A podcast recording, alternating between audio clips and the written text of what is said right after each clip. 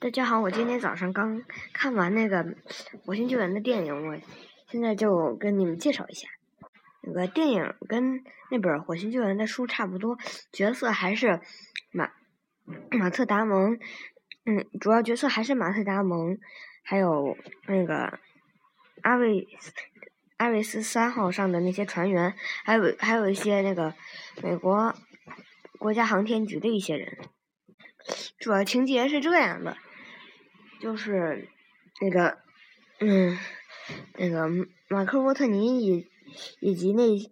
其他的五名船员在那个战神三号上那个做他们的任务采集标本的时候，路遇风暴，然后他们必须得紧急返回，结果就是马克·沃特尼的那个运气太差了，就是有一个飞。被刮飞的天线锅，嗯，把把它击中了，并把它打飞了。但是其他的五名船员都安然无恙，飞回了那个叫艾玛赫赫尔墨斯号那个飞船。而嗯，在火星上，马嗯克沃特尼幸而嗯大难不死，就是由于那个。飞过来的天线在那个在宇航服上戳了个洞，并且有些弯折，产生了一些密封效应，从而氧气没有完全漏光。进入减压舱，把那个嗯把那根天线拔出来之后，就开始要进行局部麻醉，然后还要缝针。嗯，他知道。他要就是战神四号飞船要在那个那个第一千四百一十五个火星日才能到，所以他嗯需要那个嗯弄下来一千四百一十五个火星日的食物。他算了一下，就是这个栖息舱里面的主要食物够那个六名船员撑五十天的，只有他一个人的话。就够了吃三百天的了，而且这还是没有算上还要节省，也就是再节省一点就够四百天的了。还有那个一千多天的食物没有着落，所以他就想必须得种植出来一些什么东西。那个他就是只只有那个一些那个地球上带来的土壤，一些那个。化肥还有一些草和蕨类的种子，那些东西都没法吃，是那个美国国家航天局带到火星上来做那个嗯实验用的，所以他翻遍了整个气息舱，找到了一包土豆，一共十二个，还用那个地球上的土混上肥料，再混上火星的土壤，就混成了大约嗯是。一百二十六平米，一百六十平米乘上十十厘米厚的那个，嗯嗯土地，然后实际上的分布是这样的：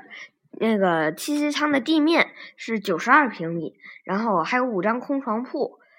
再加起来多了十平米，也就是一百零二平米，再加上两个工作台，每一个能贡献出两平米。嗯，也就是变成了一百零六平米，然后还有两个那个漫游车上的应急帐篷，然后就是嗯，每一个十平米，所以这样的话都铺十厘米厚，它就需要搬进来很多很多的土，土都搞定了，然后细菌也搞定了，现在的问题就是水，它它需要把那个。那个战战神三号啊，那个就是 MDV 里面的那个那里面的燃料盐联氨给搬出来，这样的话，通过那个反应我反应箱一烧，就变成了嗯，就变成了两个氮分子和就会变成两个氮分子和四个氢分子。嗯，那个氢有了，那样的话氢有了，然后还有氧气的问题，氧气氧气也很简单，需要用氧合器从外面搬进来一罐一罐的二氧化碳，来那个做做行进行那个类似于光合作用的，把二氧化碳嗯弄进去，然后弄出来一些氧气。后来那个联氨烧完了，氧气也氧气也弄出来了，剩下的就是烧氢气了。烧氢气一开始烧的时候。出了一次事故，就是，嗯，就是因为有受，就是因为他自己没有把自己吸呼吸的氧气考虑进去。嗯，第二次他就是，嗯，穿上了航天服，然后戴上面罩，嗯，才才去烧氢气。第二次成功了，然后，但是他还一直担心有爆炸，所以他连续好几天都。嗯，缩在那个漫游车里。这种植种植的过程中，那个他没有没有事儿做，只好就出去溜一圈儿。结果他非常需要一个通讯设备跟那个 NASA 联系，所以所以他就开车出去，到了那个克克里斯平原，那个找到了那个。二十世纪就发射了的那个探路者号，飞探路者号本来是想嗯用来收集东西用的，照拍照片的用的，结果后来发生了故障，那个他也无从得知它的小型飞行器就是旅居者号的那个问题，他就是把那个探路者号和旅居者号都搬了回来，这样的话他就有通讯设备了。然后他们就经过那个照相机的转动，那个拍下一幅一幅的照片，啊，来记录一些那个通过 ACSII 那个解码十六进制解码来判断那个他们说的是什么信息。就这样一直取得通讯，然后那个他们就通讯，然后那个 NASA 就公布了一个方案，就是让那个。五名那个阿瑞斯三的船员乘坐赫尔墨斯绕着地球转一圈，然后再飞回火星，然后让那个马